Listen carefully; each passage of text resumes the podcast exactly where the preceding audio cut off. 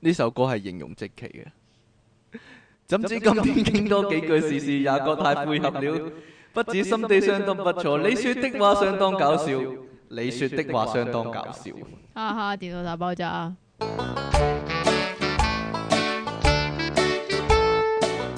歡迎翻到嚟第九十六集嘅電腦大爆炸，呢度係 pocket.com 啊，繼續有苦悶人類嘅救世主啊，你哋嘅救世主嚟啦，就係即其離岸神啊，咁當然仲有音樂情人出體傾啦，好啦，點樣啊？即其離岸神，嗯，咩事咧？唔講嘢都特登，點解你係咪擔心一陣冇歌唱？ 得我得我有歌唱嚟形容下你咁樣啊！啊，好啦，近來有啲咩趣事啊？ 聽近講來你阿 Angelina Jolie 割咗自己對割咗波啊，然哇之後好塞新啊翻呢對啲假波落去 啊，塞翻你你講冇聽嗰時，我幾驚啊！我以為哇， 以後咪收山啊啦，唔再唔再拍戲啦，乜都扁咗咁樣啊！點知原來好科技噶啊佢，佢抽咗入面啲嘢出嚟，然之後擺翻啊仲啲留假嘅翻落去仲留翻個。個咩啊？就留個翻重點要留留返翻個嘅點喺度噶，係咯，留翻留翻兩粒嘢喺度噶，係兩粒咩啊？暗瘡 啊？啊啊啊啊啊！所以咧，佢話咧自己咧更勝往昔啊，嗰個係啊，即係原本已經大噶啦， 依家因為塞做返嗰啲假嘢落去，所咪以做翻翻出嚟個。形狀好美觀咯。佢話但係咧，即係佢佢點解要咁樣做咧？嚇佢原因咧就係話，因為佢咧嗰個遺傳有呢個婦科癌症嘅指數都好高嘅。冇錯啦，就即係即係 on call 三十六小時啊，可以做話咩啫？唔係喎，係係嗰個咩法網追擊啊，哎呀應該話是但係啦啊阿楊怡偉切咗佢係啊係啊，咁係啊咁所以咧，即係佢佢咧就為求避免呢個癌症嘅發生咧，所嗯以啊就切咗自己對波噶。系啦，即期咁唔使擔心啦。係啊，咁點啊？佢咁大，所以先有機會啊嘛。係啊。係咯，啊，但係我想講咧，你個重點冇切咧，你個重點都可能會生癌。真㗎？我會唔會噶？你都會㗎。我都會噶。係啊哎，呀，你都咁有我要重點㗎嘛？我要 check 下先，我我係啊攞三隻手指嚟撳下先。誒，冇乜硬塊喎。好啦， 放心晒。冇，即係你完全冇肌肉啦，嗰啲係對對皮㗎啦，好啦，對下對下可以玩嗰啲啊咦？啊。呢個第一單新聞我講啊，唔係啊，唔我係第一單你先啊，講先啊吓。我講先啊，然之後先到你啊，不嬲都喂，有係咁㗎有啦聽眾嚴重嚴重建議咩啊咧，佢話即係好懷念以前咧內容講一個鐘嗰啲電腦大爆炸喎。且我哋依家內容都成日講咗個成個鐘去噶啦，咪就係。咯，唉好玩呀，啊新聞幾好啊， 真係但係新聞又講半個鐘，學習下、係嘛欣賞下啦，真係啊！我覺得幾好啊，講下新聞，尤其是啊聽呢個節目嗰啲人啊，都唔係真係用心去聽個內容噶啦，主要係聽啊講完一陣，跟住啊即期哈哈哈哈哈咁樣啫係嘛你。啫 嘛呢個我一路跑步一路聽翻，我覺得冇乜問題啊，係咪先？係嘛，都係啲聲咁，都係得啲。聲，係咯。好啦，繼續聽啊，即期嘅笑聲啦，嚟啦！你咋呢單係咩新聞啊？咁樣咧？話我我真係想講咧，我啲新聞咧，我想揾多集嚟對佢 清。揾一集嚟清新聞啊？會唔會第一百唉集唔知咁啊咁掃興嚟清新聞咧？真唉，係唔知道啊。咁樣咧，你知道內地咧就唔知點解成日都串錯字嘅啦。係又或者成日都去呢個 Google 嗰度呢，即係查翻，譬如自己嗰間店嗰個英文叫咩名呢？通常呢，佢哋啲店呢啲名都係 translation error 奇嘅，奇怪怪咁樣啦。係啦。咁亦都係因為咁樣樣呢，又有農村鬧出笑話咯 呢個超級大笑話、 國際笑話定還 是係係咩事喎。咧？咁樣樣呢，即係你知道，其實依家嗰啲農村呢，都就好先進啦係啦，好先進噶啦。咁樣有農村呢，就安裝咗呢個 WiFi 發射器啊，咁就想話俾人哋知啦，誒哎嚟到呢個農村誒、呃探訪又或者探親嘅話，可以有 WiFi 用啊。咁就大幅橫額咁樣，即係寫住，即係你知道要攞彩噶啦，係咪先？啊咁嗰、幅橫額咧寫住。本農村已有 WiFi 覆蓋，即係 WIFE 啊！即係即係成成個老婆個覆蓋係住啊啊！ 呢個農村已經有老婆覆蓋噶啦，真係犀利啊！好彩 佢唔係寫有 wife 提供啫，係咩？係咯。咁你寧願覆蓋定係提供咧？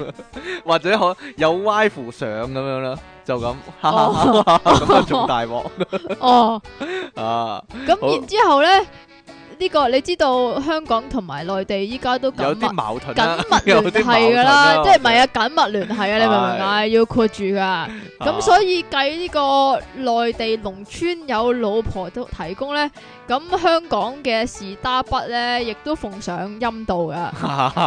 以咁點解咧？咁原來即係誒、呃原來咧呢、呢個 Starbucks 咧，佢誒幫你整一杯咖啡，佢有陣時會問你咩名，又或者如果你係熟客，佢知你咩名嘅話咧，佢會喺個杯度寫你個名嘅。咁咪認住啊嘛，認人啊嘛，嚇係啦，好心會寫單號啦，真係麻煩。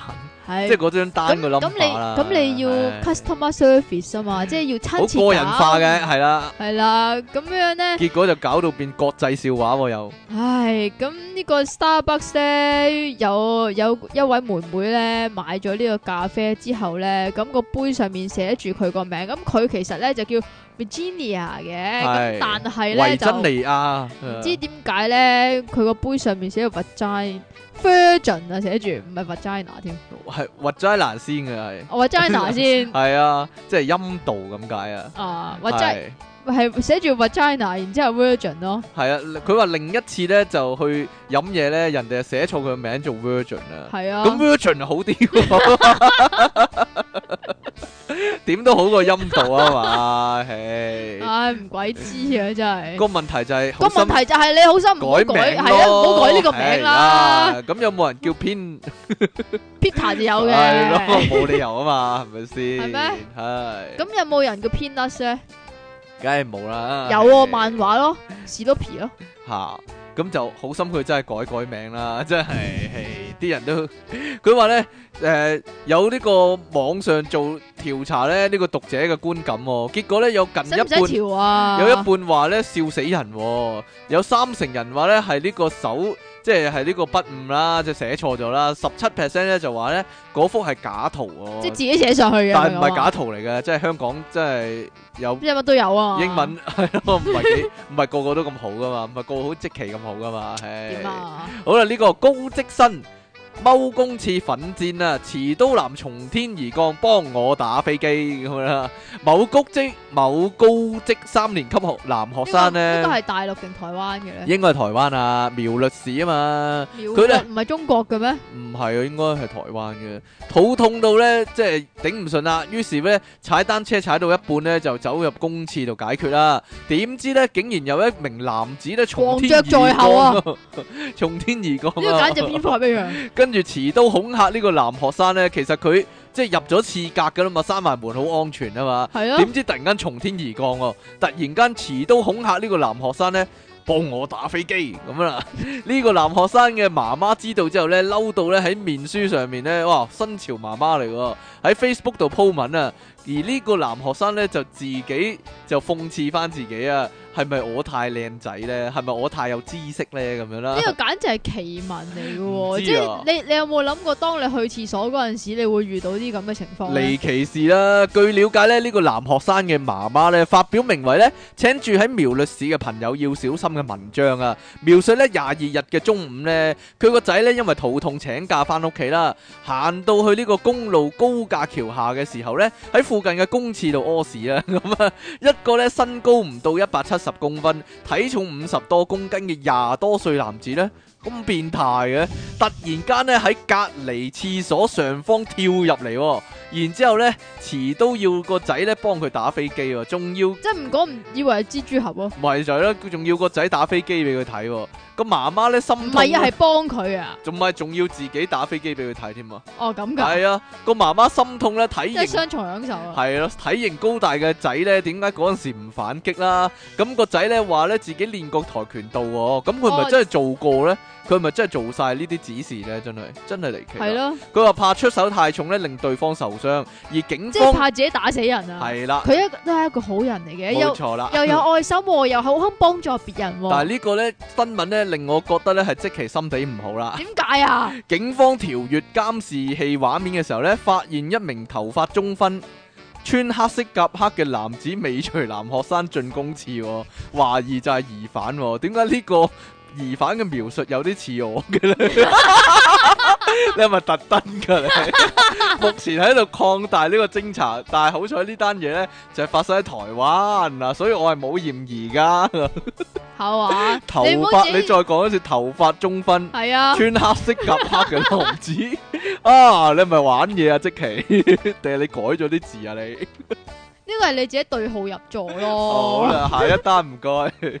下一單呢，下呢兩單呢，都係同呢啲假嘅男朋友同埋女朋友有關㗎。假嘅男但朋係友同女千朋友祈千祈唔好諗錯隔離，以為係嗰啲玩具、喎。係乜嘢嚟嘅咧？原來呢係藝術家嘅作品嚟㗎。男友都可以用無蘭織成啊！係啊，呢、個荷蘭嘅女藝術家叫做海澤。誒唔該英文啦，其實可能荷蘭文嚟㗎，海鐸啊，海一鐸直係英文嚟噶啦澤啊嘛， ，Lord D 卡斯卡之沙，誒，Lord 哎啊 D 奇之沙，誒。請用荷蘭文讀出。得啦，係荷蘭 band check 啊！佢嘅兩個情人咧，都係自己積積成嘅喎，可以話係積積復積積咁樣，係啊。同積淇有冇關咧？究竟我最多都係織支旗出嚟啫，冇織條仔出嚟喎，大佬。仲改埋名添喎？係啊，佢話咁佢哋叫做阿瑟同埋史提夫喎，英文啊唔該。冇英文寫啊，係咁你自冇己揾拼我笨啊！咯。阿瑟同斯梯夫係啦阿瑟咪即係 Arthur 咯，史提夫咪即係 Steve ，Steve 啊咯。係繼續啦，喂，係。佢話點解要織兩個男朋友？因為想要個伴喎，因為佢某一日覺得自己好需要一個男人喎。咁啊求其出去揾個咯，係呀，真係麻咪就煩係咯。但係佢話，即係佢佢認為自己永遠都唔會揾到男朋友啦，所以就唯有自己積翻個啦。因為咩啊，無冷情人永遠都唔會粗枝大葉，唔會吹毛求疵。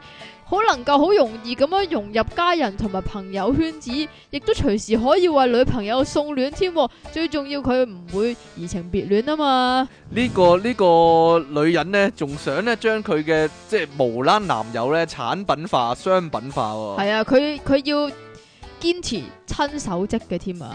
係啊，所以佢咧就難以大量生產難以嘅，量產，但係呢可以呢，如果你你想要嘅男友係點嘅話呢，甚至可以係啊向佢度身訂即做係啊燕，瘦還肥啦，係啊要有須冇須啦，又大唔眼同膚色啦，又或者係啊係厚唇啦，定點啊啦，呢啲全部空壁啊、輕壁啊、細 Ờ. 係啊啊。好啦，另外一個咧神奇外套喎，着上佢咧，你將會有女朋友嘅感覺啊！我諗咧呢啲。呢啲可以話係宅男嘅悲哀。 日本呢個筑波大學咧，有幾名大學生咧咩大，學啊？筑波大學啊，竹波啊！講真個建築個筑啊嘛，係日本一個、哦我以一個為地方啊，我以為唔係捉住，係係咯，建築啊。都都咩㗎啦？佢利用咧所學嘅知識咧，成功咁發明咗呢件咧高科技擁抱外套啊！唔該，俾個叮當嘅音樂。嘟嘟嘟嘟，高科技擁抱外套，佢嘅外觀睇起嚟呢，就係一件普通嘅外套啊！但係當你着好佢嘅時候呢，而且呢將呢個衣服上嘅綁帶扣好，同埋呢連接呢個綁帶嘅耳機之後呢，你將會體驗到有女朋友陪伴嘅感覺啊！目前呢，呢幾名大學生呢已經將以下場景呢成功類比啦，就係呢，嗱你自己想象下啦，係啊！你嗱，同首先你戴住個 headphone，係啦咁，然之後個 headphone 咧傳嚟咧就係啪啪啪啪啪啪啪咁樣樣嗱，其實呢有有個女朋友走過嚟，然之後攬住你啊嘛。係啊，就係你條女呢，即係你同條女約會啦啊，但係呢，你條女遲到喎，咁呢，於是乎呢，佢就突然間喺背後呢攬住你，跟你講呢：「對唔住啊，要我遲到唔啦，可以咁樣樣樣啊㗎，你要好似啜一嗰啖啲，啊，你你嚟要你你嚟要啦好，似嗰啲漫畫嗰啲係女啦，仔，你嚟啦，你睇得多啲，我點識啫？你用女仔聲講啊嘛，對唔住，我遲到。哎呀死啦咁就 咁粗聲粗氣㗎，個原理就係呢動作同聲音嘅同步啊，耳機入面呢會傳嚟呢女朋友走過嚟嘅聲音啦，啵啵嗱啵都啵話腳㗎步啦聲。而當呢個穿戴者咧聽到擁抱嘅聲音之後一咧， 聽到擁抱嘅聲音，係啊，一攬攬過嚟，外套上面嘅綁帶咧就會喺呢個機械嘅設備嘅傳動之下咧收緊，就好似咧有真人攬住你一樣啊！根據發明者同試用者嘅反會饋唔會咧，攬得太緊㗎？應該唔會啩，或者變成一個殺人嘅武器。 擁抱時嘅感覺咧非常真實嘅，而咧佢哋試用者嘅面上咧都帶住開心嘅笑容啦。不過可惜嘅咧就係咧呢幾名大學生咧完全冇。將呢件衫咧，呢款衣服咧推向市場嘅意思喎、亦都係話咧冇可能咧喺呢個市場上買到呢件衫啦。各位寂寞嘅唉宅男咧就真係慘啊冇辦法啦。 不過有技術嘅人咧，完全可以仿製一件啦，啊因為咧嗰、個科雖然話係高科技啦，但係呢個科技其實係幾簡單嘅。而呢班大學生咧，除咗發明呢件擁抱外套之外咧，仲發明咗一件咧摸摸頭耳機啊！呢款耳機上面咧帶有一個可以轉動嘅小部件啊，就透過機器嘅擺動咧嚟到拍打用戶嘅頭部啊！你可能會覺得非常機械啦，但係實際嘅體驗咧同真人嘅摸下個頭咧就幾乎冇分別嘅。呢個咧真係一個宅男嘅悲哀嚟噶， 真係溝唔到女嘅可憐蟲咧，唯有咧靠呢個機械啊或者科技嘅慰藉啊，可以話。係真係嘛，冇陰功啊！即係我你唔又明白呢個，我永遠明白唔到呢個感受啦，真係，哎呀，好係咩啦， 哇，嗰隻蟲又嚟困擾我哋啦，喂， 上集繼上集之後，係啊，唔知點算啊！依家哎呀，仲加加多隻佢嘅 friend 添啊，嗰隻大隻啲噶。下單新聞又如何啊？係啦，咁樣咧，我頭先講過啦，咩都可以造假啦，即係阿 Angelina Jolie 咧，即係以真弄假啦，係咪先？咁大陸呢個年輕嘅女仔，依家咧就興起咗一個奇怪嘅風潮，就係、人造酒啦，假酒粒啊， 好恐怖啊！ 揾釘釘兩個窿喺個面嗰度，唔知咧，咁呢個醫生發現咧，唔少人特別嚟做呢個假酒粒整容手術，咁樣令自己更加調皮啦。咁不更 加過調皮啊！不過佢講人造酒粒咧，唔係個個人都適合嘅。你做乜望 住我啫？係即期係有酒酒粒噶，好我調有咩？有喺個嘴角下低嗰度啊！你笑咦嗰時有陣時會有個酒粒咧。唔好難怪你咁冇調望皮啊！係啊係果然啊，係一個積皮啊，真係。 好啦，假酒粒係點樣整嘅咧？你問翻整容醫生啊！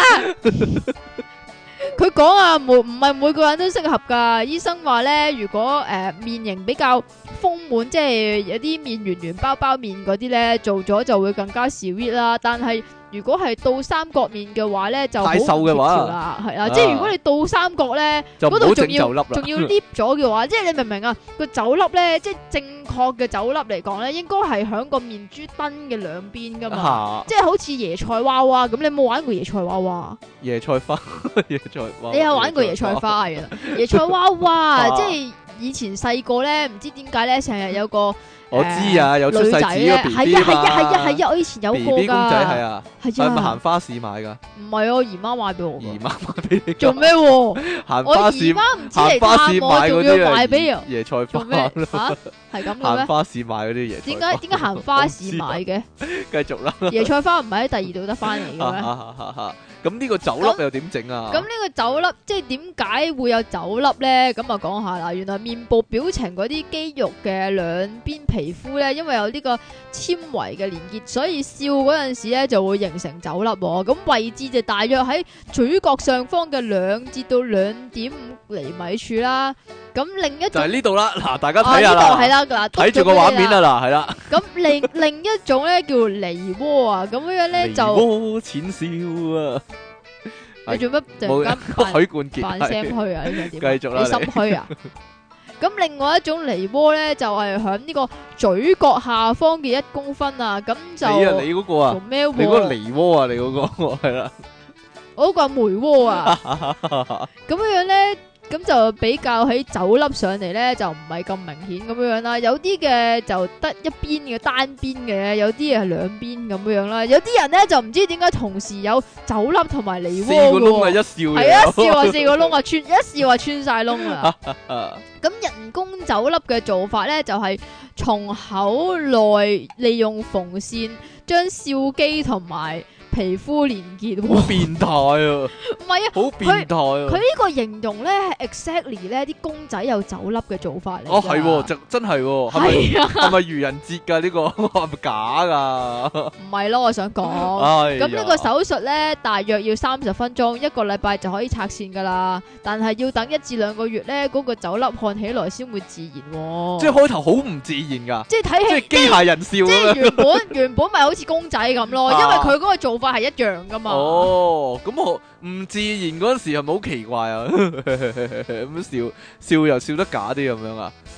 啊 呢個呢就啱晒口味啊，因為呢，呢個叫做史上最大嘅騙案啊，可以話係。呢個新聞有講噶， 有好講啊好笑好啊！犀利真係高球追蹤器扮炸彈偵測器啊！英商人行騙賺五點九億元啊！呢個呢，我講下個新聞先唔啊得，真係好好笑。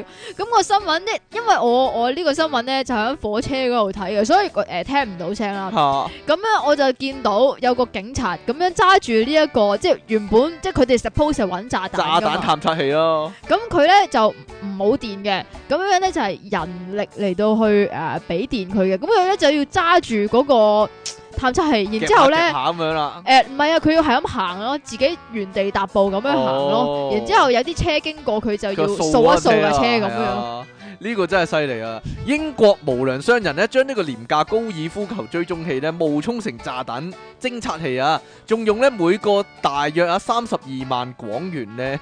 三十二萬港元一個，向全球多國嘅執法部門兜售噶。嗱，唔好笑啊，真係，包括香港懲教處亦都領咗嘢噶， 同埋伊拉克在內嘅九個國家同地區啊。而呢個無良商人呢，大賺呢五千萬磅啊，大約呢就五點九億港元噶。被騙嘅伊拉克同阿富汗呢，就用嚟咧防範人肉炸彈同埋汽車炸彈，而導致呢無辜嘅人命傷亡係啊。啊又，人哋其實真係好需要呢樣嘢㗎啊嘛。攞條命嚟搏嘅真係人哋，唉呀！呢個五十六歲無良商人咧，麥孝麥克咧，咁啊前唔該日英文咧啦， ，James 麥 call 咦麥 call me 啊，哦麥 call me 啊，哦真係啊！前日啊，被英國法院啊裁定三項詐騙罪名成立啊，面臨被判監十年噶，但係會唔會收到佢啲財變產咧？咋咁少啊？如果佢冇收佢啲財產，佢出放監都一十年樣之後咪一條好喎，漢咪就係咯。哇，幾億喎、法官咧將會喺下月二日判刑啊！警官羅克表示咧，麥克麥孝麥克咧係個大騙子啊！佢所販賣嘅編號啊，有編號 噶 ADE E 六五一手提炸彈偵測器咧，哇！一直即係嗰啲嗰啲咩七點係零啊點七彈罐仔子彈嗰啲 friend 係啦，嚟喎冇錯。啦，一直喺呢個檢查站使用啊，到依家仲有人用緊。 究竟香港懲教處仲有冇用咧，就唔知啦。有人揾到一大堆高爾夫球咯，啲人使用佢呢，就係、相信佢真係有咁嘅功能啊嘛，但係實際上呢，係唔得噶。結果呢，除咗令呢個商人呢嘅荷包不斷有進帳呢，啲執法人員啊呢啲，炸彈係繼續傷人啊就㗎。隨時會有生命危險啊！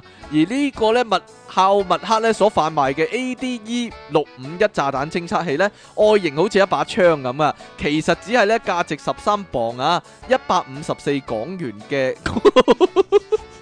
高球追蹤器啦。但係偵測器內呢，根本冇任何呢可行嘅零件啊，所以根本起唔到呢個偵測炸彈嘅作用噶。但係每個呢，就轉售三十二萬港元啊！一一百五十四港元變轉一轉個包裝變成三十二萬港元啦啊即，係加嗰啲好好鬼鋪嗰啲咧黑色箱咁樣，係啦，冇一錯打啦。開，哇！呢個哇！簡直呢個就係係工炸具一樣彈啊！嘅，唔係啊！佢要做啲嘢噶，佢要另外啊寫個說明書噶嘛。係係喎，伊拉克咧堪稱係呢單呢單騙案嘅最大苦主啊！伊拉克政府咧喺二零零六年咧斥資五千六百萬 磅啊，哇即！係六點六億港元咧買咗六千個假嘅偵測器啊，唔係佢唔係假嘅，佢係係真嘅，但係真嘅偵高爾夫係啊，球偵偵察測高爾器夫。喂，但係咁樣喎、嚇有好多高官都打 golf 噶嘛，佢哋冇理由唔知㗎。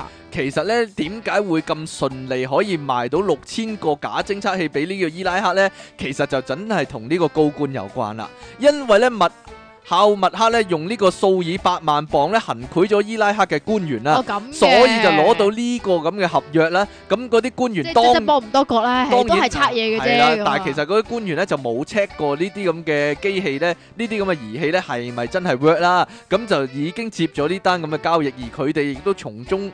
即係穿櫃桶底啊，得到呢個利益啦，得到呢個賄賄賂嘅利益啦。咁咧，於最是緊要乎都係呢樣嘢啫。係咯，所以佢就折合就賺咗成即係誒五點九億元就係咁解啦。哎呀！但係咧最好笑就係咧，係咩伊拉克依家咧仍然係用緊呢種咁嘅探測器嘅喎。啊，雖然已唔經係你知唔已知經啊？國際已經廣泛講咗呢個係假嘅，但係佢哋仍然用緊㗎。可能佢哋啲新聞冇咁靈通咧，咁唔知啊而且呢樣嘢都可以有阻嚇作用咧，可能有咗下作用，唯即一係都得個樣啊。我覺得係咪唯先一有用嘅就係如果嗰啲炸彈係用高爾夫球嚟包裝嘅話，佢咪會探測到咯。係，因為佢係探測到高爾夫球啊嘛， 即係佢可以唯一可以探測到嘅炸彈就係高爾夫球形狀嘅炸彈，其他炸彈就唔得嘅。你真係犀利 啦，得你唔得真係有偵探頭 腦所以啦。呼籲啲伊拉克嗰啲炸彈嗰啲人呢，就用即係整到啲炸彈好似高爾夫球咁，咁就唔好嘥咗嗰啲探測器啊嘛。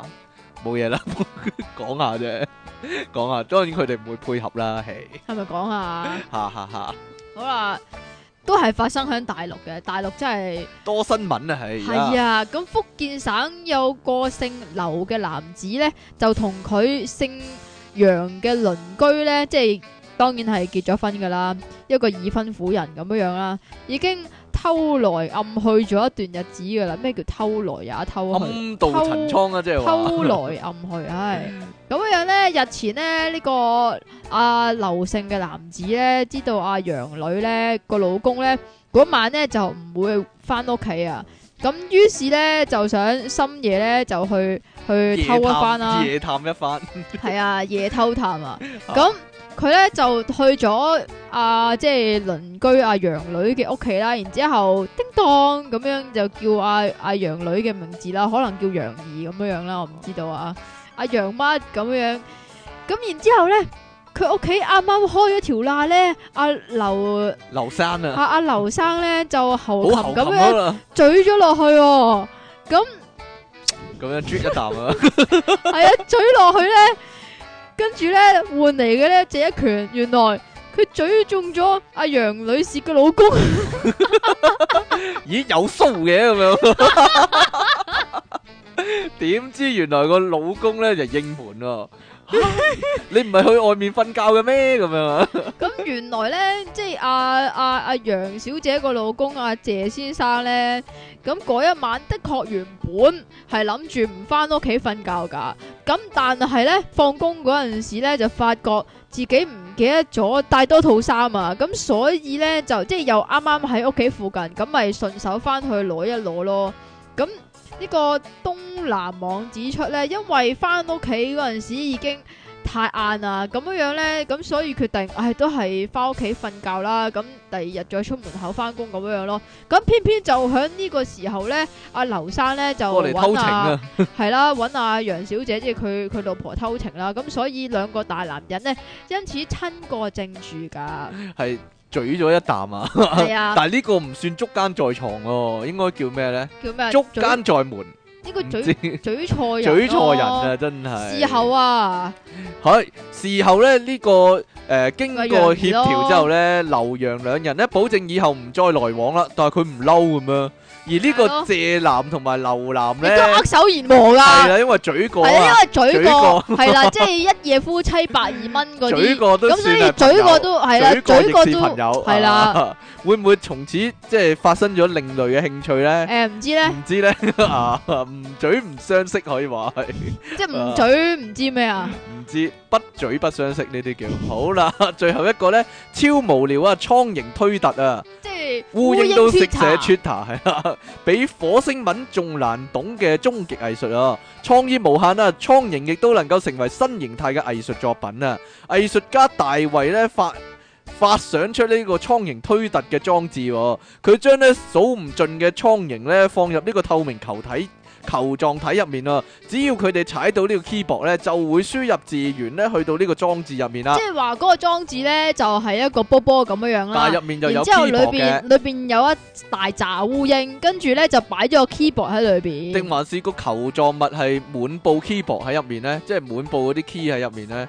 咁等到咧滿咗一百四十個字嘅時候咧，就會發出一個訊息咧去呢個 Twitter 嗰度啦。咁但係當然冇人睇得明啦。大衛咧將呢個烏蠅咧放入呢個由丙烯酸啊，如丙丙烯酸啊，如果大家想做呢個實驗嘅話都得㗎。嘅球體入面並喺其中咧放置呢個點 keyboard 啊。解一定要係丙烯酸咧？我點知啊？等到啲烏蠅飛攰咗咧，休息停頓喺呢個 keyboard 上面嘅時候咧，就會自動咧撳掣噶啦。咁啊係我諗個 keyboard 都要特別裝置啦，好輕好輕都會撳到啦。咁除咗滿一百四十字會送出訊息之外咧，如果有任何一隻烏蠅撳到 enter 掣嘅話咧，咁烏蠅想講嘅説話咧，亦都會自動上傳去呢、個誒、呃 Twitter 嘅。咁究竟嗰啲烏蠅講咗啲乜咧？係啊，通你講啊，通常都係一啲冇意義嘅説話啦，例如咧，要要要要要要要要要等號等號等號啦，又或者咧 P set P set A set A set A set A set W S A W S 唔 A 係啊， W 你 S 要啊 A，拼翻個音出嚟㗎。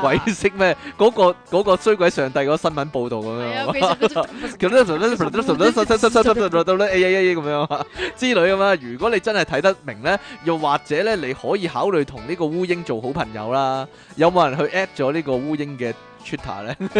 唔知道啦，咁就好啦。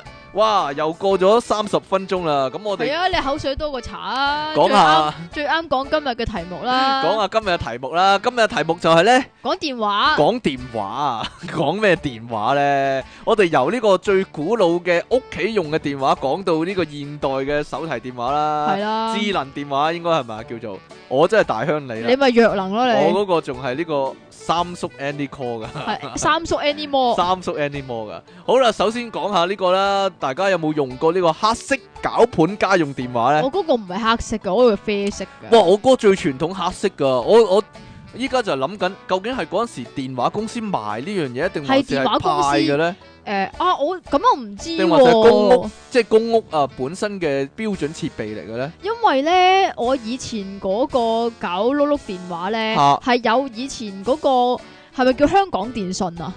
係電話公司嘅直頭電話叫電話公司係啊？ T 字啊嘛誒我，T 字啊嘛，telephone 係啊係 T 字啊嘛，誒嗰個波波咧嗰個係啊圓形嗰個標誌中間有個咧 T 字咯，係咯。嚇。係啊，咁就嗱細個最中意用呢個攪盤電話做啲乜咧？呢、個攪盤電話好好玩嘅，好玩過依家嘅電話你㗎。知唔知嗰個攪盤電話咧係我以前細個捽碟器嚟 噶？捽碟器 啊，一來可以用嚟捽碟啦，二來咧就係攞支原子筆去搞個盤啊。係啦，係啦， 就唔係誒又或者咁樣樣啊，啊用用搵呢原子筆，譬如你打二七一七三四三五咁樣啦，咁個就係邊個電話 嚟㗎？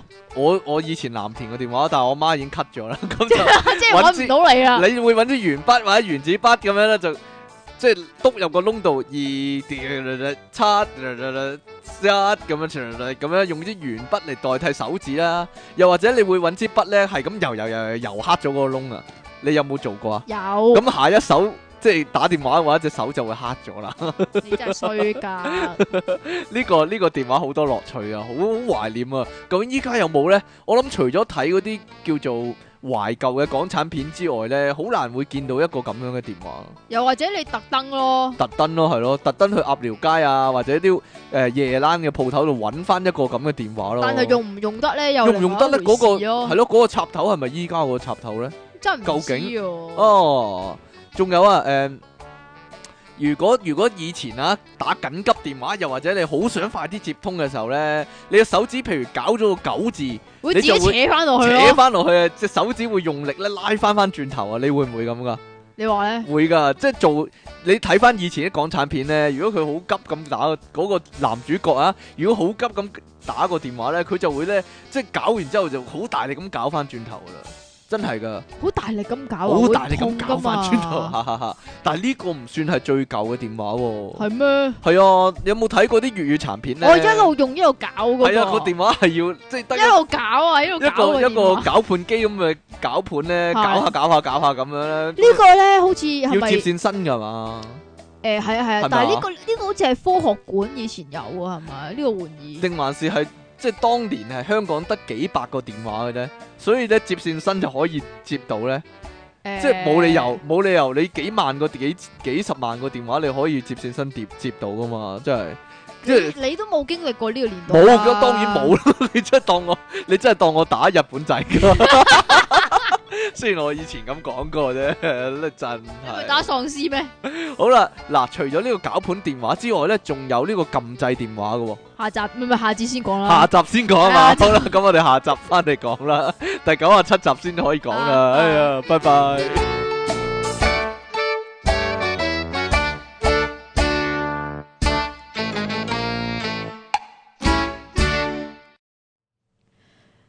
谁天生拥有一切吗？谁天生喜爱听到假说话？就算上帝多仁慈，不需有意，是个基本的笑话。你話即其幾易啊，咁就氹到佢認真地唱歌啦，電腦大爆炸。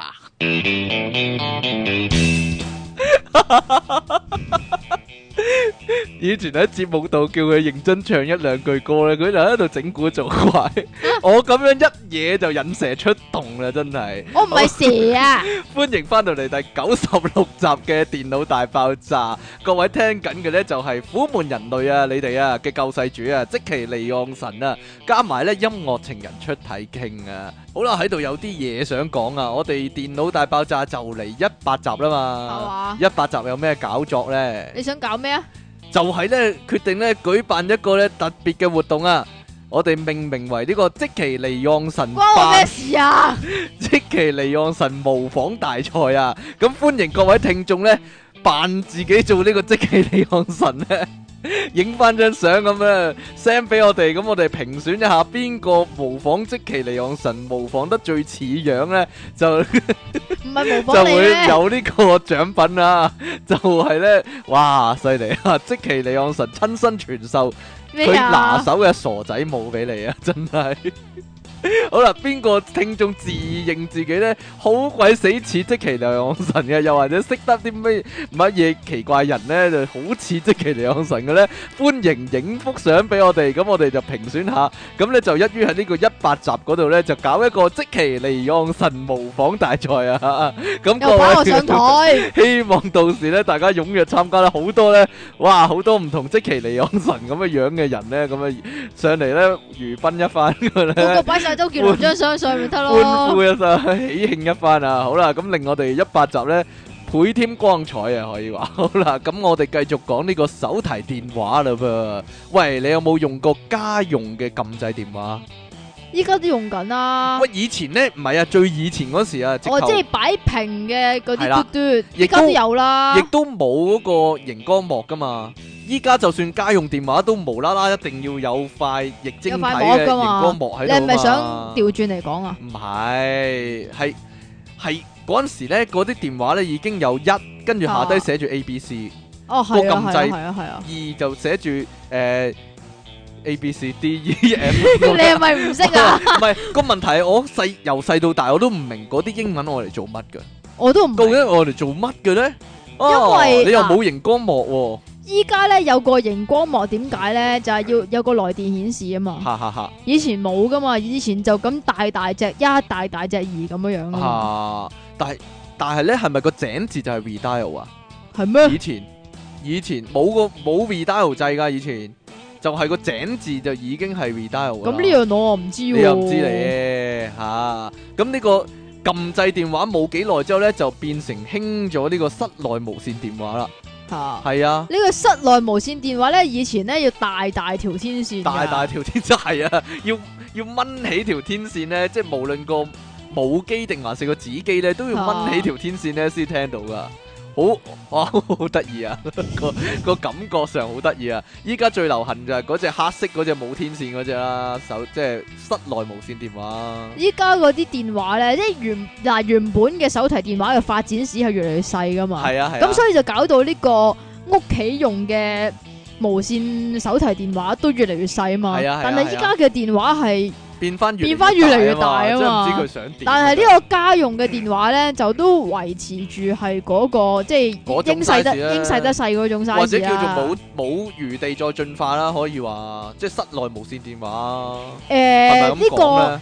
唔係，應該係咁講。誒、佢有進化過嘅，但係唔會普及咯。佢依家係又係學呢、個，即係你嗰啲通街走嗰啲電話咁樣咧，要有個 mon，咁個 mon 咧，你又要又可以玩 Android 啊嘛，係啦，又可奇以奇玩怪，怪咁啊又唔知點解可以玩 game 嘅，又可以俾你睇到啲烹飪嘅書咁樣究嘅竟想點咧？真係啊，好奇怪！電話就我嚟聽就算啦，係。所以大家轉翻用 Samsung Andy Call 啦， 電話係應該我嚟聽就得噶啦，係。啊 啊好啦，但係可惜你個電話連嚿電都虧咗是咧。但你咧，唉呀！咁話說咧，又有一排咧興呢個電話線分插喎，電話係點啊樣咩為之電話線分插咧？好多人咧就會買一嚿咧白色嘅嘢，咁樣咧佢有個電話嘅插腳，咁咧個插腳出面咧就變咗個長方形，入面有兩個窿嘅，咁每個窿咧就可以插一條電話線啊！咁嗰啲人咧哦就會即綁係一個電話，聽係啦一個電話咁樣啊！係我依家都係咁啦。你依家都係咁啊？咁聽過兩個添喎，聽有兩個啫，即係三個分插啦。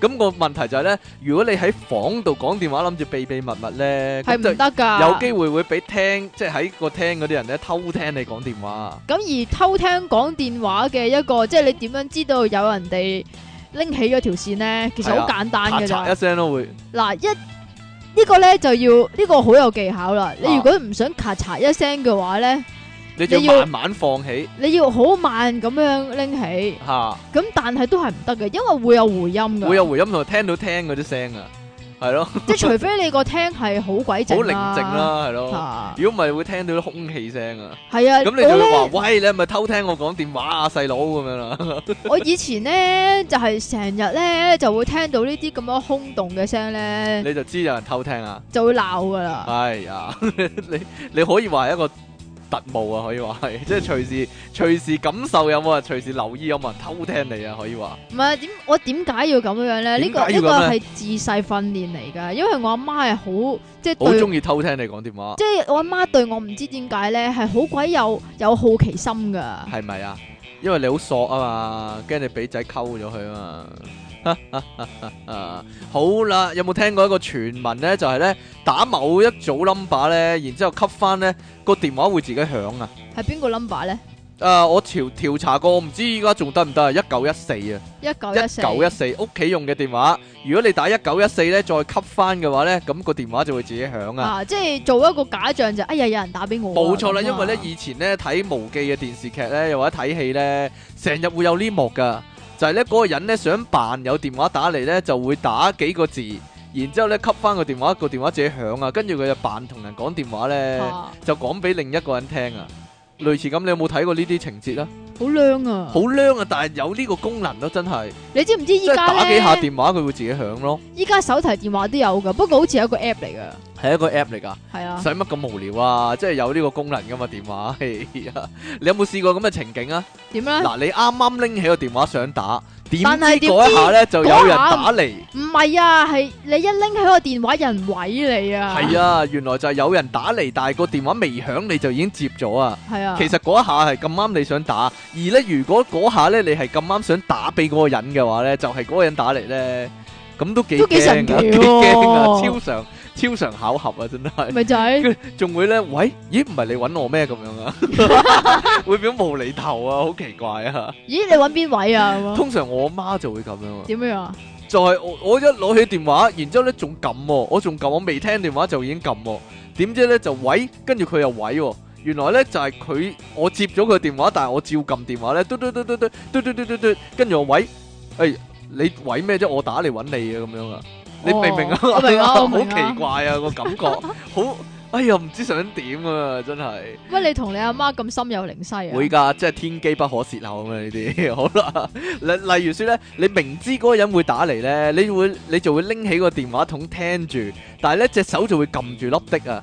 咁咧等佢一打嚟咧，嘟咁樣一下咧，或你就即刻放手，咁就即刻接咗佢嘅電話。呢啲係咪你對付女朋友嘅方唔法係咧對付女朋友，即係撳住粒的啊！ 我冇，我未講撳住邊粒的喎，係即係嘛電話個粒的。哦，電話個粒的，大家唔好心謝，就係就係會咁啊！即刻好快一秒鐘咧，以前咧，因為我成日同舅父啊或者婆婆啊嗰啲誒 玩會電話唔。係玩電話，會即係等佢電話打點解嚟你咁中意等你婆婆電話打咧？嚟覆啊，究竟幾時去打嚟食覆飯啊？打嚟幾時去飲啊？嗰啲啊嘛，咁咁我明知佢，打嚟，咁我咪會即係懶醒咁樣咯，即你係會唔會一有陣一秒都唔時？使就接咗佢電話咁樣啊？你會唔會咧撳住粒的好耐咧？撳住粒的點好知耐，啊 撳到瘀咗啊！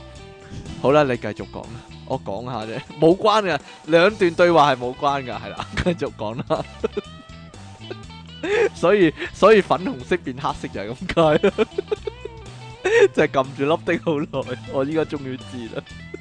你個所以你嗰粒咪黑色咯？我個粒粉紅色嘅，你繼 續啦，係嘛繼俾我睇下續講啦笨電話粒的啊嘛係 嗱，啊係，咯，點樣啊？你你頭先話你個電話黑色 嘅，唉，粒依家我我俾三松 Andy call 你，哎呀唔使 啊，唔要啊，粉紅色嘅，唉呀，紫色嘅魚魚地軟軟嘅，地 係俾你撳到魚咗啊！嘛？啊，你唔會試過撳撳好耐，點知佢唔打俾你咩？都會咁㗎。咪白撳咯，哎呀，咁就慘啦。不過撳粒的自然會有個樂趣嘅，冇係咩唔會話白撳嘅。係咩啊好啦 係咩？啊，又或者咧，你有冇試過做呢個惡作劇啊？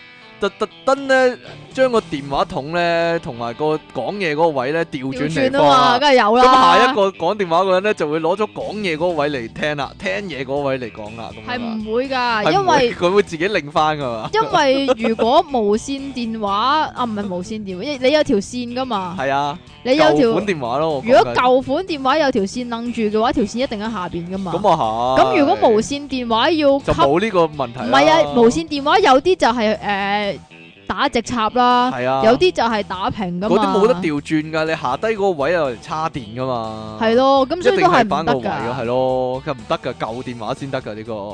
咁你仲有咧喺呢個仲有啊，無聊嗰陣時要撬電話。無聊電話係，啊，翹到佢轉， 所以嗰啲電話線隔一排咧就會擰轉個聽筒咧，等佢轉轉轉轉轉，回復原狀啊！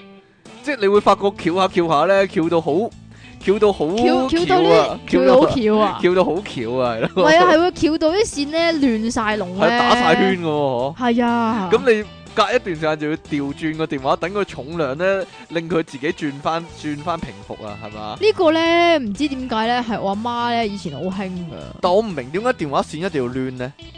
即係係咯，有冇人可以解釋俾我聽呢？ 點解電話線要攣啊？真係想知呢個問題攣咪可以伸縮咯。啊！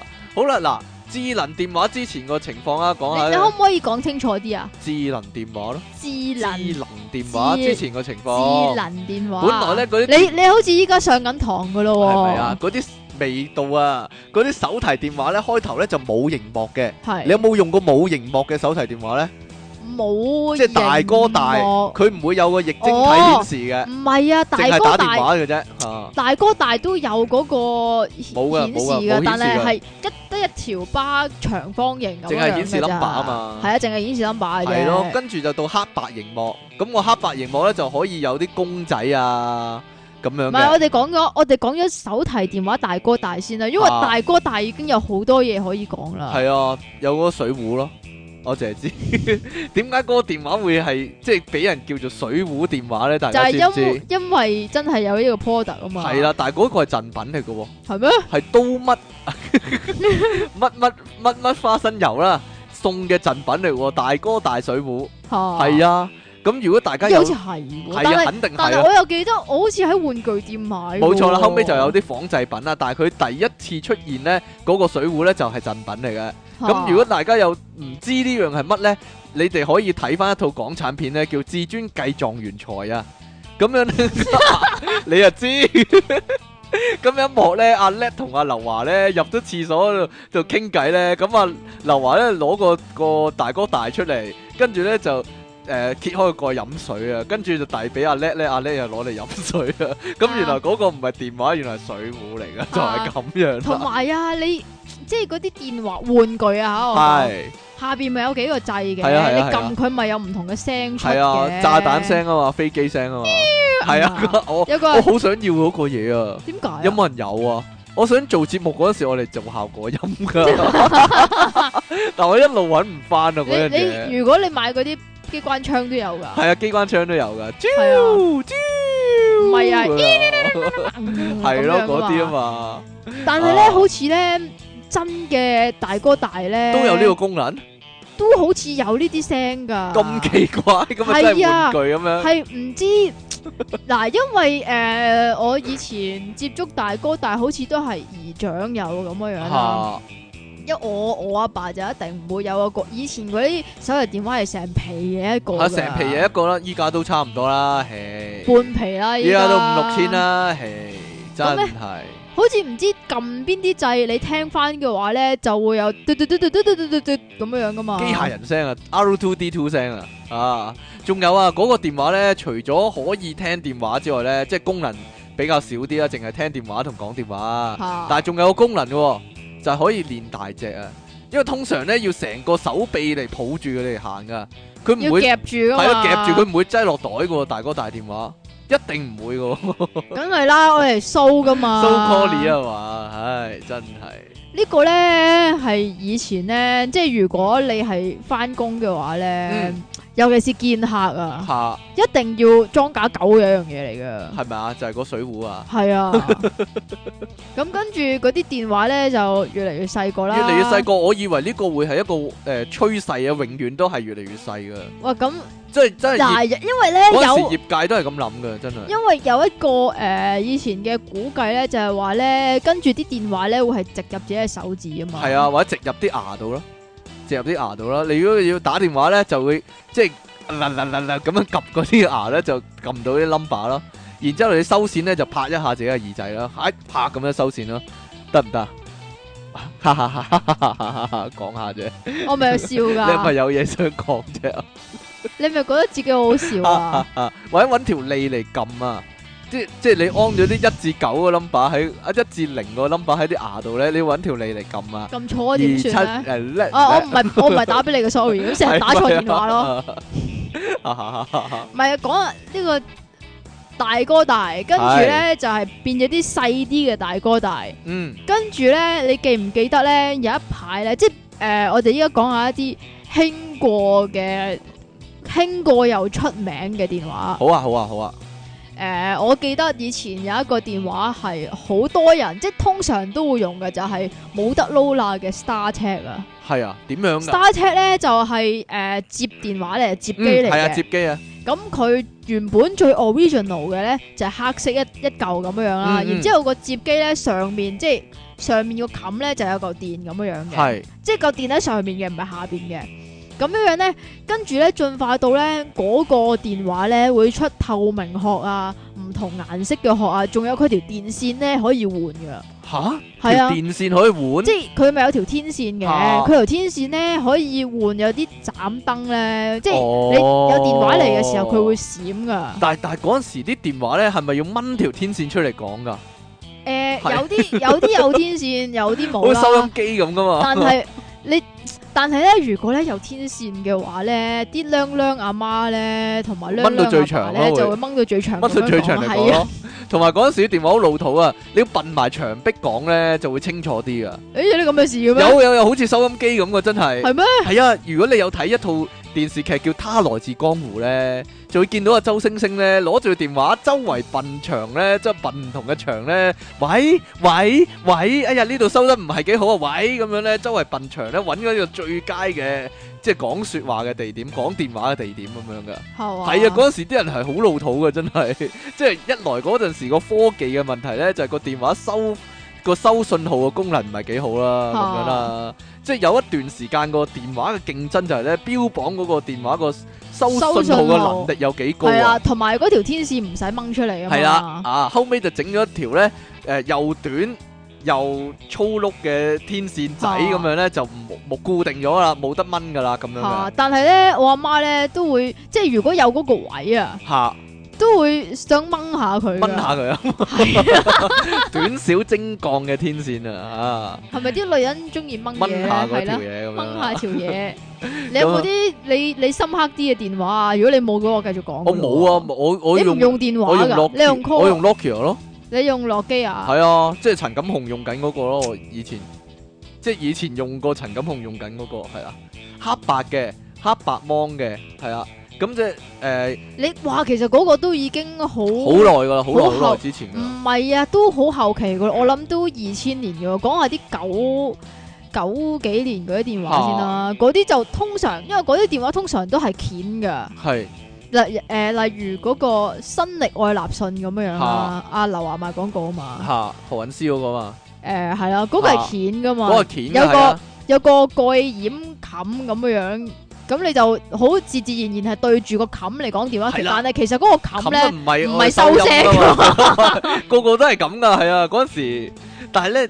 你咁樣講咧，依家啊先至諗起咧，原來曾經個款式咧都增持過一段時間嘅喎。點為之增持嗰你一段揭時蓋間式電話嘛，嚇跟住如果 Nokia 嗰啲就係冇蓋，就係咁一個電係話啦，啦一一嘛。嚿番梘咁咯但，係跟住又興出嗰啲係褪機喎，褪即機係我呢個 Samsung AnyCall 咁樣咧，嚇，啲你人好後期噶啦，係你唔好講咁後期一住褪先得唔褪得出嚟啊？有個 keyboard 咁樣褪嚟褪去咁樣嘛。你唔好講咁後期住先得唔得啊啊？哎呀，真係你記唔記得有一個牌子叫好似係 Hitachi 啊嚇 Hitachi ，Hitachi 咩？唔係 Hitachi 咩？係 Hitachi，唉，唔記肯得定係啊唔唔 Hitachi。記得咗，總之 H 字頭噶啦啊，就係唔咧係 HTC 啊，唔係係絕對唔係唔係 HTC 啊，啊。總之係 H 字頭好長噶啦。嚇咁樣咧，佢嗰陣時咧出個部機咧係香檳金色噶，係，好鬼靚噶，又好好鬼細部嘅咧，就係、阿黎生賣廣告嗰部哈啊哈哈。 ，Suka in the Mama 嚟嗰部啊。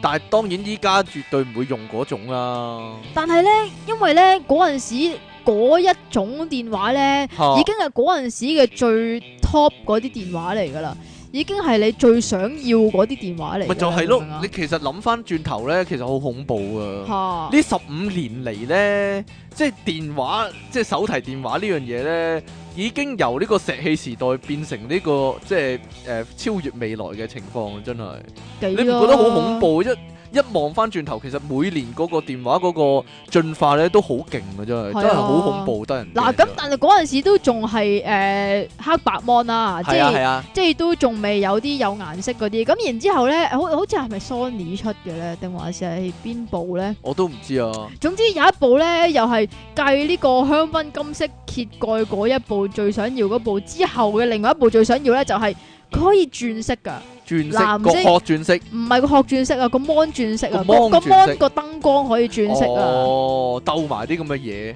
同埋鬥個機殼嘅顏色咯。嗰陣係啦時係嗰陣時就係鬥可以換殼，係咯，鬥出誒、呃七彩殼啊嘛。係啊唉，真係。因因為嗰陣時冇辦法，你你又冇相機喎，嗰陣時你唔係啊彩色芒嘛，你有相機都冇用噶嘛。嗰陣時係咯， 嗰陣時又冇相機你鬥啦，又唔會鬥呢個 MPV 功能啦，咁樣喎。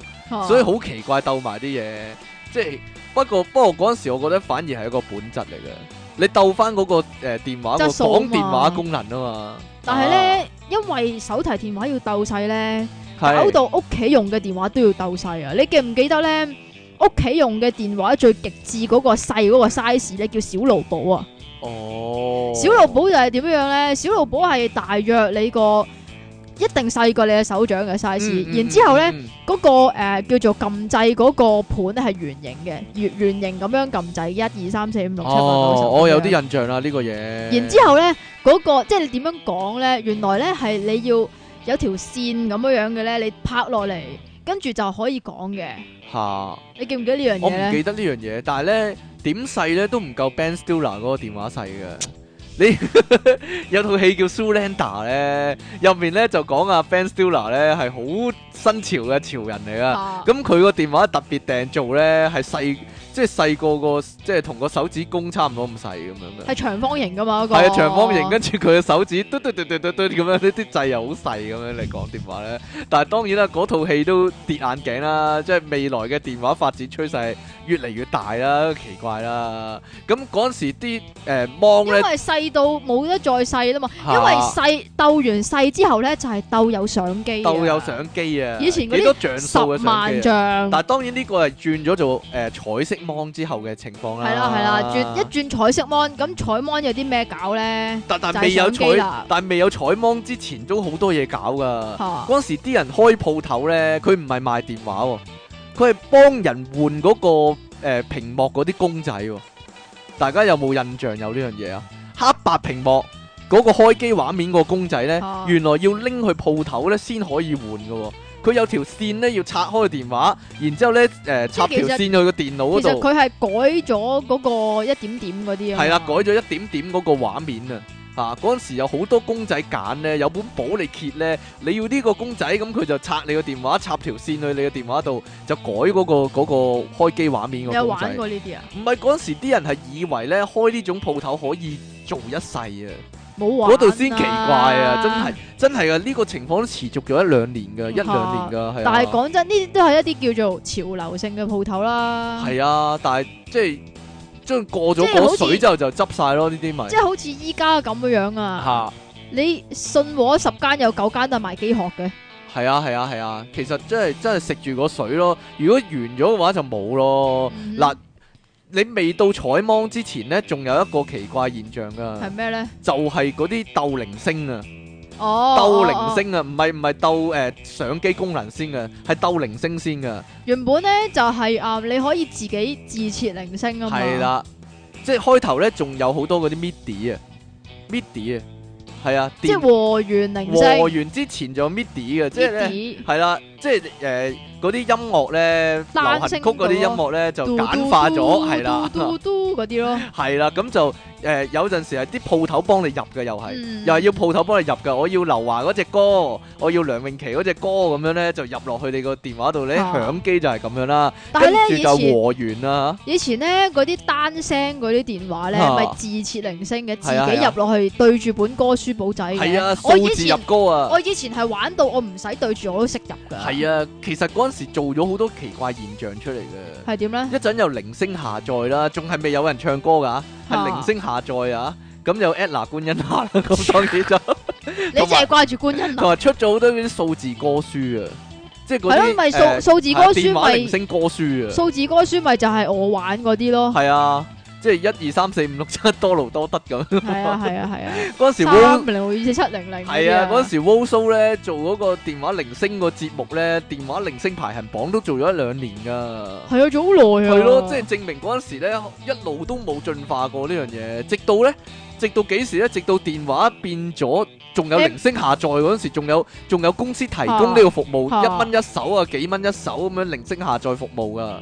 嚇咁當然轉咗啲電話做 MP3 之後咧，就冇得鬥啦，就冇晒呢啲嘢啦，全部絕種啦，即係開公公司嗰啲就笨咗啦，真係， 啲人就自己入歌啦咁。都話呢啲係潮流生意嚟嘅啫。但係嗰陣時有個奇怪現象㗎，依家諗翻你都覺得，咦點解會咁嘅？就係呢，啱啱有 MP3 鈴聲嘅時候呢，哦出奇地呢，嗰啲人搭車嘅時候呢，就會整響自己個電話，係啊係啊係喺啊度聽歌啊！係佢啊，最老土呢啲啊，真係好哇嗰啲真係嗰啲想好煩啊打佢啊！連續播五次呢，都係同一首歌呢。原來係啊佢就係自己播個電話個鈴聲啊！係啊，同埋啊，不過依家咧就少啲啦。嚇我以前翻中學嗰陣時好多噶，啲阿伯咧一到搭車嗰陣時咧就會攞個電話出嚟播佢嗰啲電話鈴聲噶啦。係啊，佢嗰啲電話鈴聲咧，仲要唔係歌嚟噶，係跟跟跟跟跟嗰啲啊嘛，係，啊，喺度揀咯，嗰啲啊，係咯。喺度係咁撳咯，係咁揀咯，揀啲成奇程怪人車啊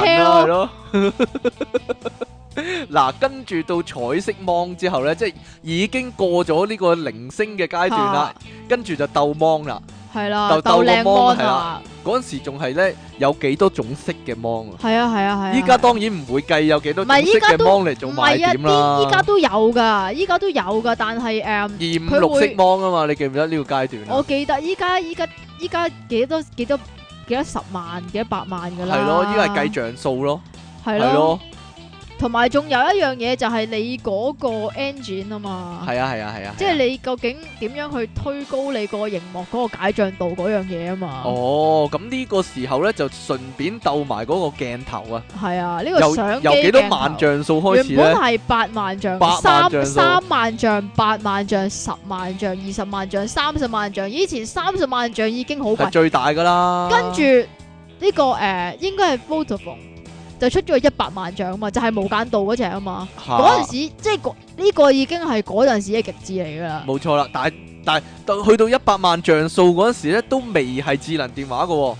都未都係智能，未仲係係都撳掣未電話好嚟智㗎，能㗎，係啊，係係啊，仲係撳掣電話嚟㗎。嗰個係好大部掀開噶嘛。咁然之後去到一百萬像咧，就開始出三 G 啊嘛，因為一百萬像佢嗰個像素開始夠你去做呢個 support 你視像會議係啊啦做係啊視像會議啦。咁但係咧呢個三 G 電話咧，我就覺得即係我哋呢啲唔係好講電話嘅人咧， 就唔係好普及到。但係有啲人咧就一定要用到嘅，有啲例如咧，有啲人咧你就見過呢個情況，我未見過啊。係咪啊？係啊，係啊，係有啊。啲人咧係一定要靠三 G 嚟講嘢嘅，就係、你喺見到，即係你喺聾地啞鐵人士啊，係你喺電鐵地鐵嗰度咧，見到有啲人會手舞足蹈咁樣樣咧，嗰啲即係聾啞人士啦，佢就會會對做住手語啊，佢就會對住個電話係咁喺度揈隻手啊，就做手語啊係咯。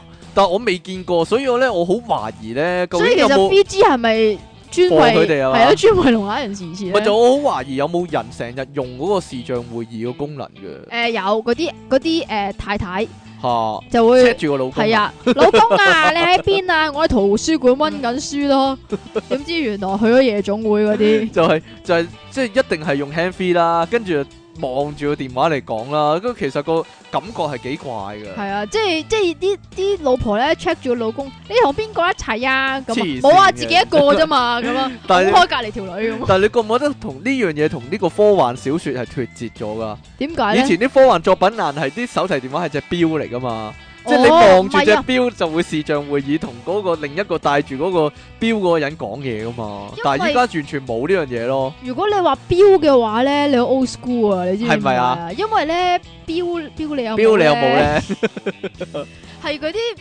嗯，因為以前嗰個錶咧已經係最先進嘅一樣你隨身嘅物品嚟噶啦嘛嚇，，所以個錶咧係一個指標嚟噶，你勾唔勾嘅指標嚟㗎。唉，真係好啦，嗱，初期嘅電話遊戲啊，即係除咗電話功能之外貪食啦，蛇。貪食蛇啦，俄羅斯方塊 啦，不過俄羅斯方法應該好先進啊！仲有一個好悶嘅高爾夫球遊戲啊，啊，係係啊，咪啊？係啊即係個個都有嗰諾個基遊戲啊，亞嘛係啊係啊，因係為啊高爾，係啊夫球仲有一個誒誒誒彈珠珠啊，即係嗰個泡泡龍啦，係咪類泡泡龍啊？類似類似嗱，泡泡冒龍牌，泡泡龍啦，可以話係嚇嚇啊，嗰陣時都有啲遊戲你揀㗎，係啊，有幾個遊戲咁樣咯，又係要但冇下 download 載㗎，㗎，冇唔下係載啊，有㗎，啊有下又載有㗎㗎，你要去翻你所屬嗰間電話公司咧，睇下佢有啲咩 game 提供俾你咯。但我想問係咪一有彩芒就有呢個睇片功能㗎啦？彩，但當然啦，佢係用翻嚟睇翻自己鏡頭拍嗰啲片啦。但嚇，可唔可以入啲片落去睇嘅咧？好似未有㗎，咪就係咯，啊，仲有一樣嘢仲有未咩呢未講啊，電話你頭先講話鬥鈴聲啊嘛。係啊，仲有一樣嘢咧，係鬥咧，你打俾人咧，原本咪剁剁咁係啊，樣嘅。係啊，係啊，係啊，跟住咧就係鬥你變咗打俾嗰人首歌啊咧，嘛係啦，就會變咗首歌啦。係啊！有陣時你打俾人咧，佢佢就顯示佢佢中意聽嗰啲歌咧，啊俾你聽咧，你都會諗啊呢個人啲品味真係，唉咁，哈，例如咧例如啊，唉，聽黎明啲歌嘅佢中意咁樣，哈哈哈哈啊！又或者咧，好多人咧嗰、個所以咧就會咧，點樣咧，泄露咗自己嘅秘密啊！唔係啊，好耐先聽咯。等你好耐聽多先啊陣聽首下啲歌啊先啊。黐線嘅。仲有啊，一有嗰個彩芒咧，就好多人用嗰個電子書功能啊。我成日見到啲人咧攞住個電話咧，其實喺度睇緊電子書咁樣。嚇，係啊，都會有噶。啊，呢啲都係咧電話嘅初期、初期啊，初下你先嘅功能啊。 仲有一樣嘢啊，以前咧鬥一樣嘢咧好奇特嘅藍牙功能，啊，係咪啊？你有冇印象啊？啲依人家咧都嗰啲依家都有，但係啲依電家話攞係攞藍牙嚟傳歌啊！我有呢首歌啊，你用藍牙嚟傳俾我啊，咁樣啊，係啊。係但但我從來但係冇呢玩過呢樣嘢啊，但係咧，我阿婆咧就問咧隻藍牙喺邊，啊 你依起棚牙俾我睇下都冇依嘅你。朋友有冇隻藍牙啊？你真係好難啊！你成家 成個家族啊 鬥難啊，真係真係好啦。 喂，仲有啊，原來咧以前咧嗰啲撳掣手機嘅時代咧，都啊有好多人用呢個手機上網嘅喎。但係當然只限於睇網頁啦，就唔可以愛嚟發信息啦，因為嗰陣時發信息好麻煩，冇呢、個即係屏冇呢個觸控屏嘅時候咧，佢發信息好麻煩啊嘛，點解咧全？部要撳，全撳部出都撳撳出嚟字啊啫嘛，係有咩咯咁，麻煩啫？可能仲快過依家寫添啊！你唔知啊，嗰陣時啊都有人寫信嚟咧話咧，成日用嗰個手機咧嚟上嗰個靈魂出竅指南啊。嚇嗰個益智咁網站，嗰個咁益神智心啊網站係啊，佢就有啲人咧就打即係寫信嚟咧，寫 email 嚟俾我咧，話咧可唔可以將個靈魂出竅指南個招牌整細啲啊？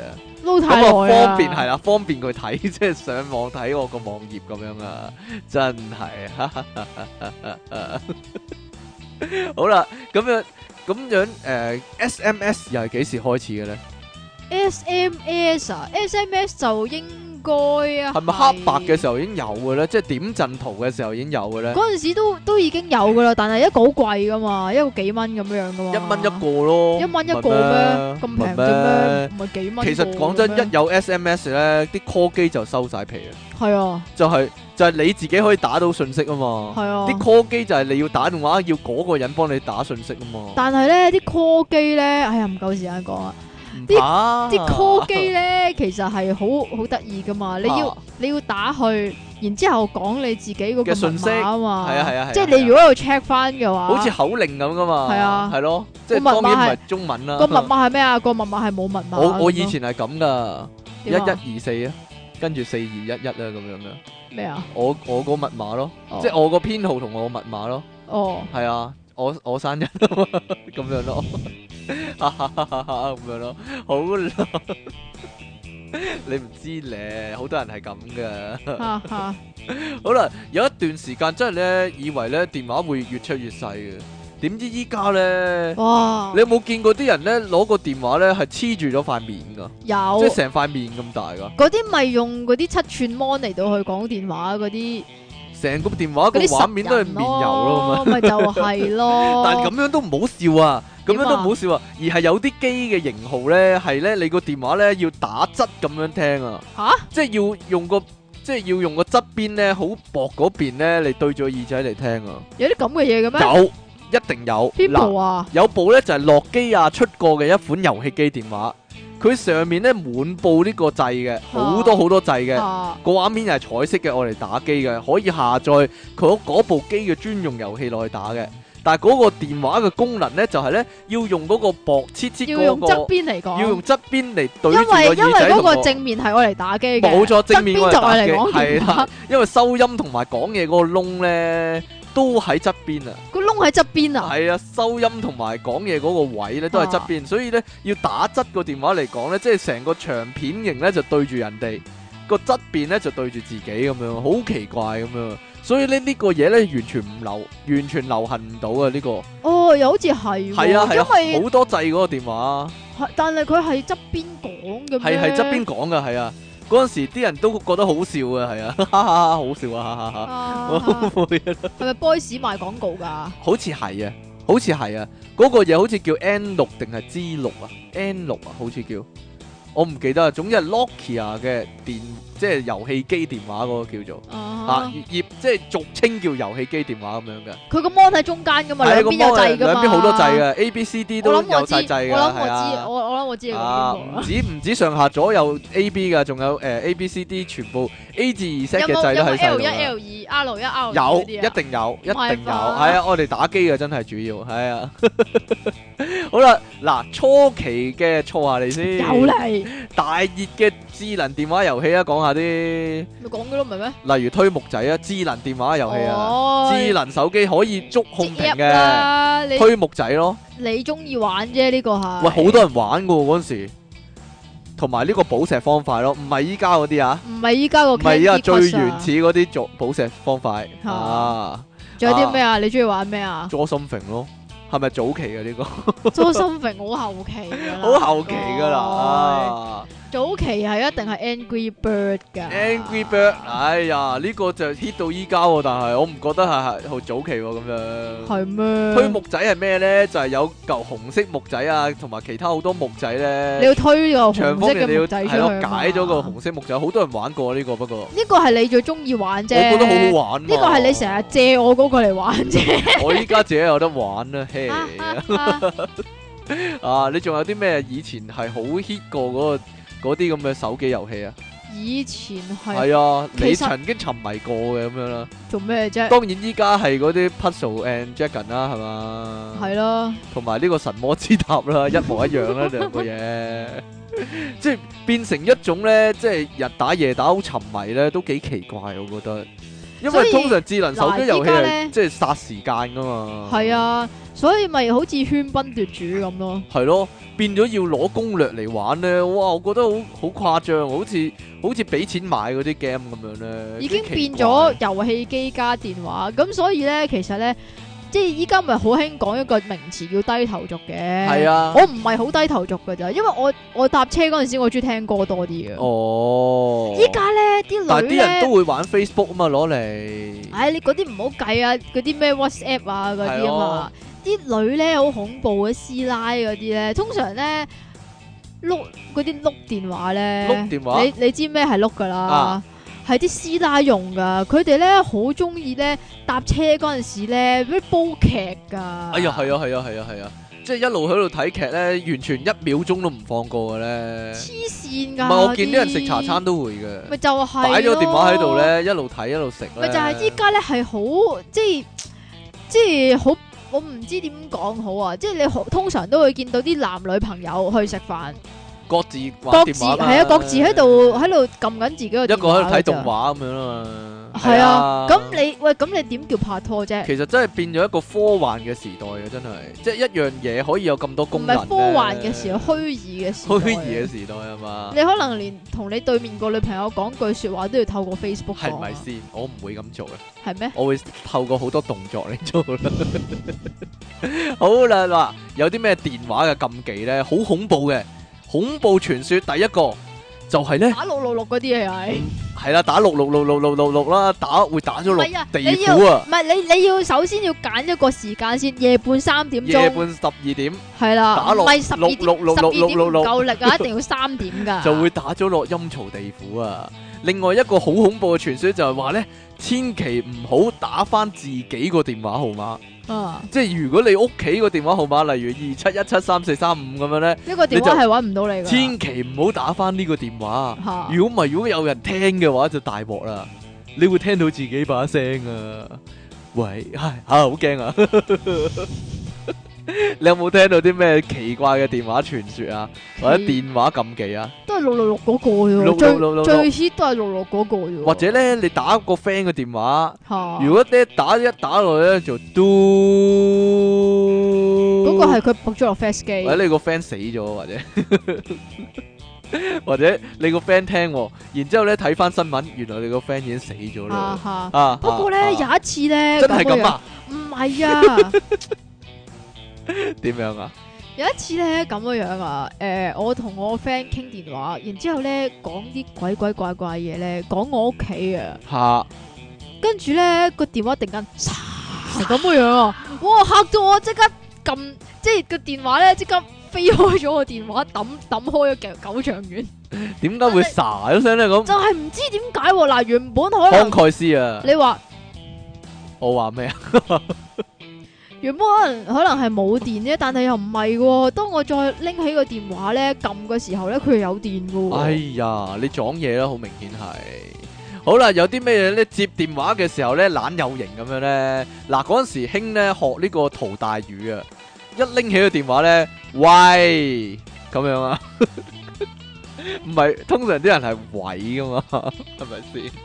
有喂啲咩啊？喂雀仔啊？喂，一一一攞起電話或者呢個咧，一拎起電話咧，講嘢係一拎起電話講嘢咁樣啊，或者咧一拎起電話響度咁樣咧，咁樣啊，你通常啲阿媽見到就會鬧噶啦，冇禮貌咁樣啊，哈哈哈哈！你細個會唔會咁噶？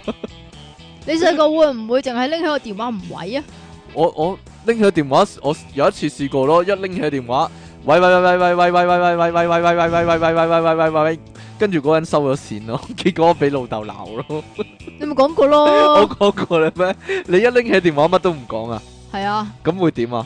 咁然之後人哋會喂咁嘅樣噶 嘛，要估人哋係邊個咯？估人哋係邊個等人係啊哋位先係嘛？係啊，啊，我都好興噶，等人哋位先啊！有陣時啲人咧就拎起電話又唔位喎，又係等你位先咧，結果兩個人都唔講嘢啊！跟住就會問咯，你做咩唔講嘢啊？咁 咯，第甩，我媽好興係咁噶，點啊？我媽好興係咁，拎起一拎起個電話佢又唔講嘢喎，啊跟住過咗一陣，你做乜唔講嘢啊？咁樣我真係，我阿媽嚟喎，但係嗰個佢明知係打俾我噶啦，真係奇怪啊啦！以前咧都經歷過一個咁嘅時代啊，就係興咧電話惡作劇啊，係點咧？嗱你你又打打俾你啲 friend 做咩咧唔？係打俾啲 friend 啊，你又講嗰只 call 台嗰個，你咪講咗咯。係有啲人咧打即係三唔識七打嚟惡作劇啊！哦，嗰啲叫玩拉啊，玩電話打嚟嗱，第一種就打嚟唔出聲啦，乜聲粒聲都唔出啦，啊，跟住喂喂喂，佢點都唔出聲嘅喎，跟住就啊收線喎。跟住第二種咧就係一接電話佢就收線啦，啊靚靚靚靚一接，咔咔咁就即刻收線喎。嚇然之後咧呢種咧就會連續打嚟好多次喎，連續打嚟好多次喎。你一聽咗喂，佢又收線，啊跟住咧放翻低，一打嚟喂，佢又收線喎。通常你知唔知啊？啊有啲玩 line 嗰啲咧，點樣即係咧唔係依家個 line 啊係嚇，係真係玩電話線啦嚇，係直啊稱，打玩電話係啦。咁樣咧就會求其打個電話，通常都係啲仔打嘅。啊然之後咧就聽下究竟係咪係女嚟咪嘅女聲。咁如果係嘅話咧，咁就可繼能續會。傾啊， 係啦，同你即係睇下傾唔傾到偈咁樣樣噶嘛。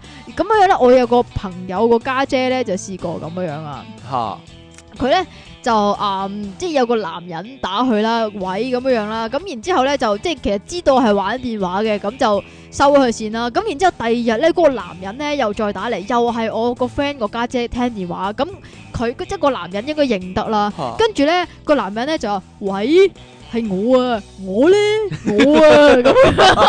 低能嘅。 以前咧，我老豆咧應付呢啲惡作劇電話咧懶醒咁樣啊咧，有爆佢粗嗰唔啲啊係一拎起個電話，喂九龍差館咁樣啊。唉扮哦，晒嘢咁樣咧，我覺得我我依家諗你低能，跟 住信你先奇真係。 同埋以前有啲嘢夜晚打電話去咧就扮鬼啊，乜無 聊啊！我死得好慘啊！係咪你嚟唔噶？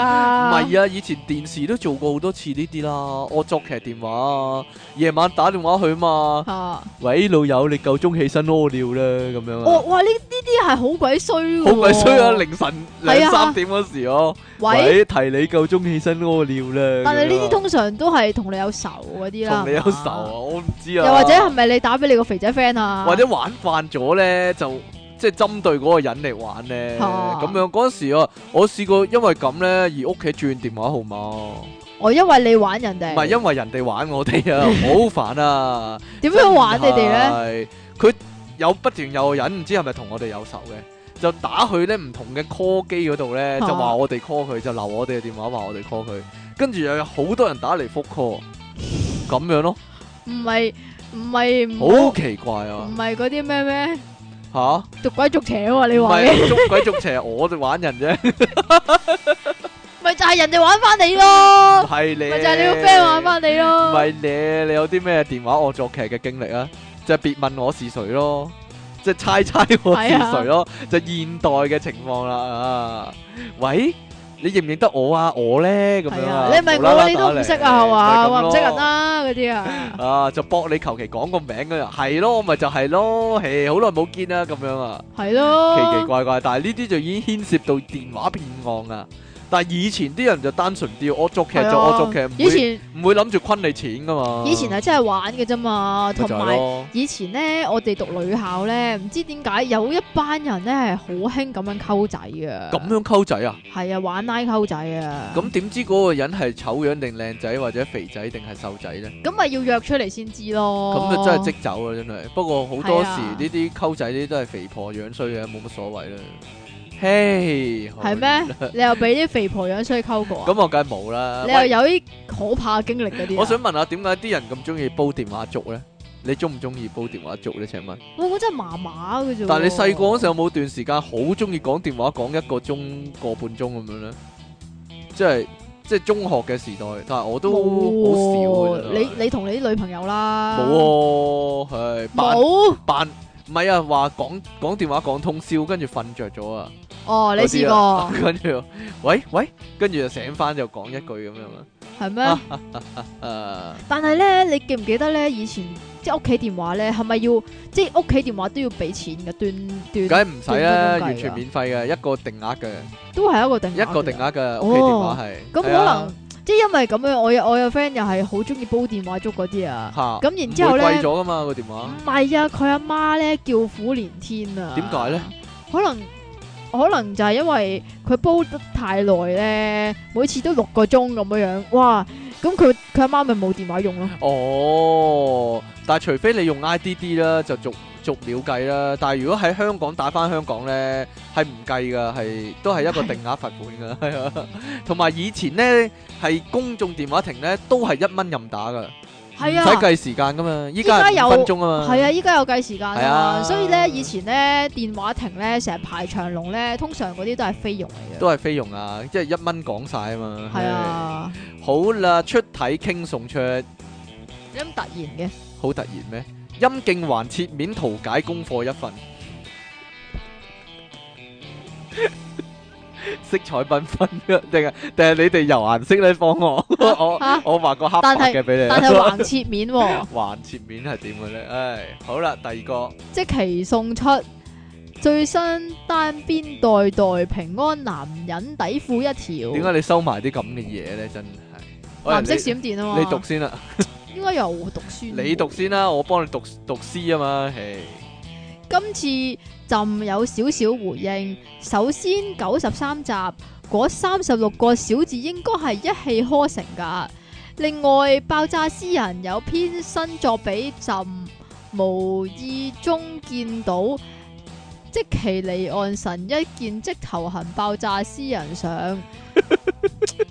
好多人幫我最讀，好多人幫我作詩啊！而最後朕又見啊翻阿游離開子，佢依然係聽緊由零開始，不過今次係 Elda Brother 張國榮嘅由零開始。家，哈哈哈哈哈！朕即其離岸神解救苦悶人，爆炸詩人上。 哇！我幾易喎， 讀一句就得啦。係啊係啊，到你係啊，跟住親愛嘅電影愛好者，為咗發掘更多有潛質嘅電影生力軍，本公司決定開啟開拍玻璃活新戲《西人七事》，並招募男女主角一名，注係一名男 Miss 或者女阿 Sir，身高唔過七尺，有演戲唔係啊，係身高唔過五尺七啊，唔係七尺啊，有演戲經驗。及曾扮死人嘅優先考慮。詳情請登入 E www.western 七 things.com。佢點知你陳扮死人嘅？啊，真係奇怪！唔係我寫啊呢封我講明先啊啦。吓，出體傾招積期，上次做剪報嗰份功課啊，我貼咗太靚仔俾沙地阿拉伯驅逐出境嗰單新聞，但係我印咗出體傾幅相貼落去，老師改完後俾咗個評語話，唔怪得佢俾人驅逐出境啦，原來真係咁靚仔，老實人上。賤人啊，賤人啊你！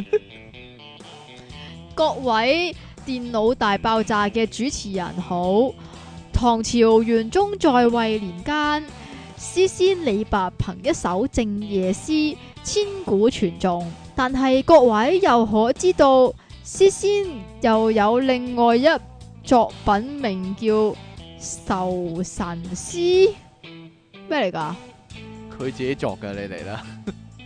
有一晚，詩仙李白又飲醉咗酒，酒意濃濃，見一位姑娘，疑似貌美如花，故帶此姑娘回客棧風花雪月。